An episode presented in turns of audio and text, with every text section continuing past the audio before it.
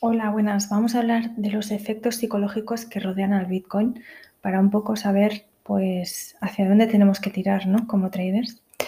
Mirad, en un artículo recientemente publicado por el Deutsche Bank, em, una, la autora, que es la profesora de Harvard, Marion Laboure, se da respuesta a la pregunta que nos hacemos todos, ¿no? Pues ¿hasta cuándo? ¿Hasta cuándo el potencial alcista de la criptomoneda?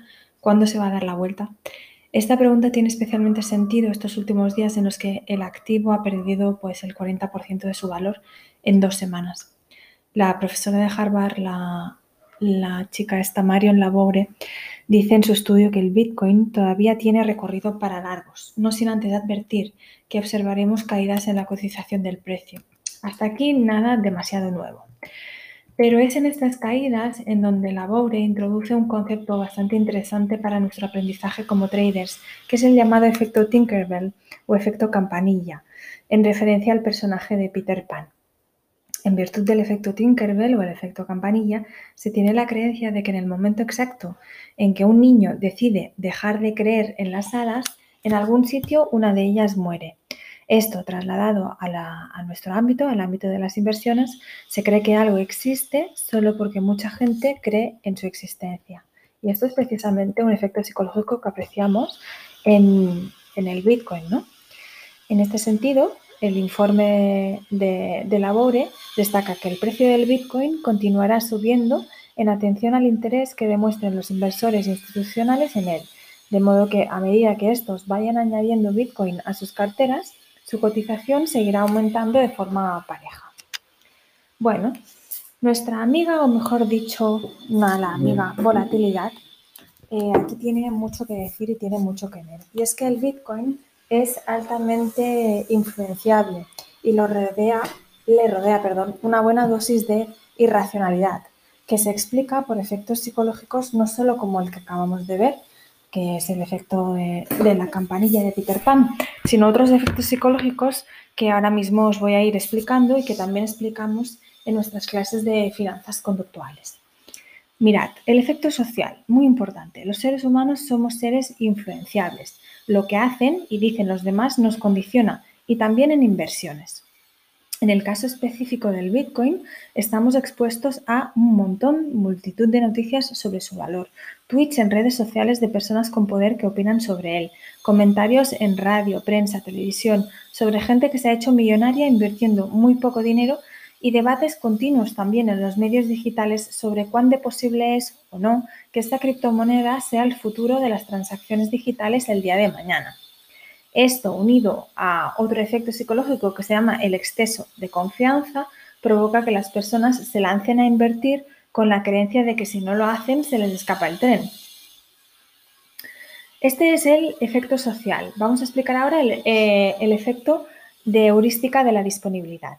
El término heurística, que suena así como un poco extraño, pero es muy simple. En finanzas conductuales, este término se emplea para definir los atajos mentales que los humanos utilizamos de forma inconsciente para solucionar los problemas de manera rápida y de manera sencilla. Con el Bitcoin estamos expuestos a muchas historias de inversores que han tenido éxito con esta moneda.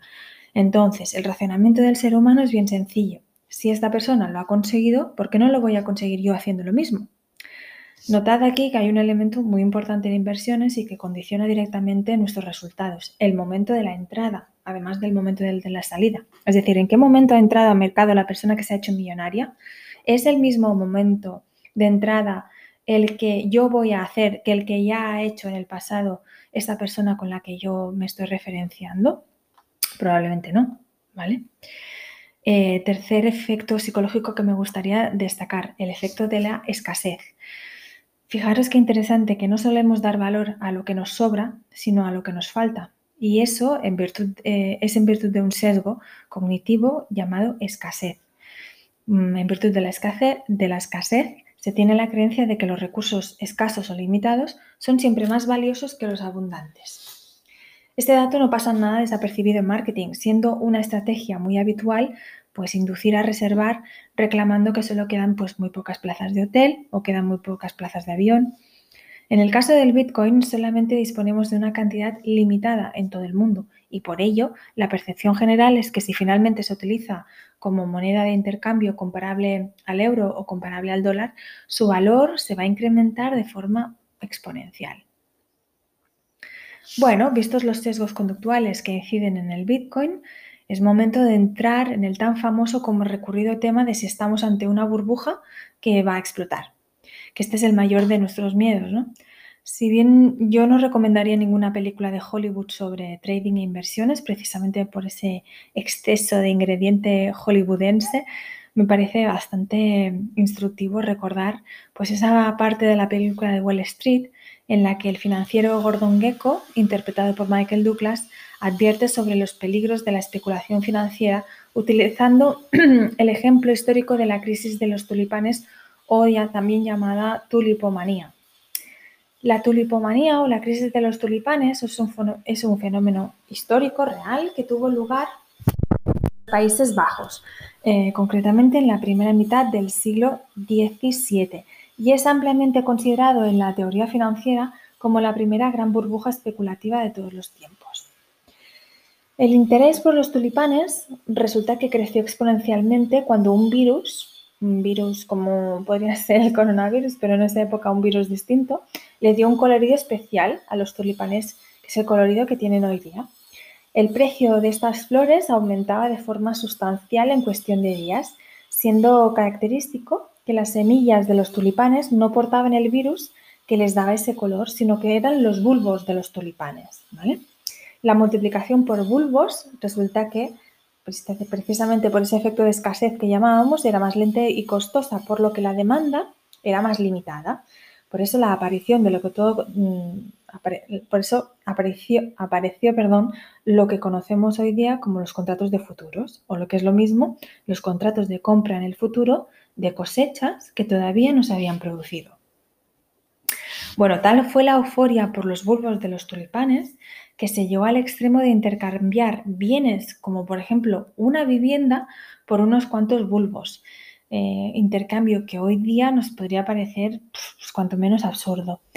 Y aquí es donde vuelve la pregunta estrella, pues ¿hasta cuándo se, eh, mm, ese exagerado precio del bulbo de los tulipanes? ¿Hasta cuándo esta euforia? ¿no?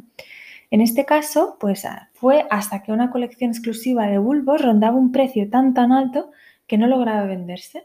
Y en ese momento, algunos inversores abandonaron automáticamente el mercado, eh, provocando que se desplomara eh, y, bueno, y con la emoción del pánico rodeando todo a toda esta crisis.